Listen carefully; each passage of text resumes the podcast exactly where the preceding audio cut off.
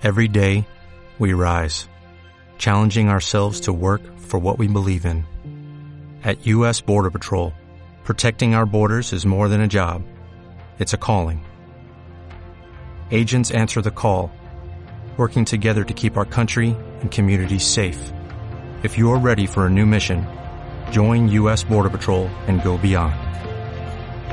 Learn more at cbp.gov/careers. Muchas veces solo hace falta usar un accesorio de manera repetida para que la audiencia nos identifique y hacer de ello parte de nuestra diferenciación. La repetición es la mejor opción para lograr posicionar la marca personal con base en nuestra imagen. Algunos ejemplos son el de Winston Churchill, quien usó corbatín desde muy temprana edad y por el resto de su vida. Steve Jobs, quien optó por un uniforme con el cual lo identificamos plenamente.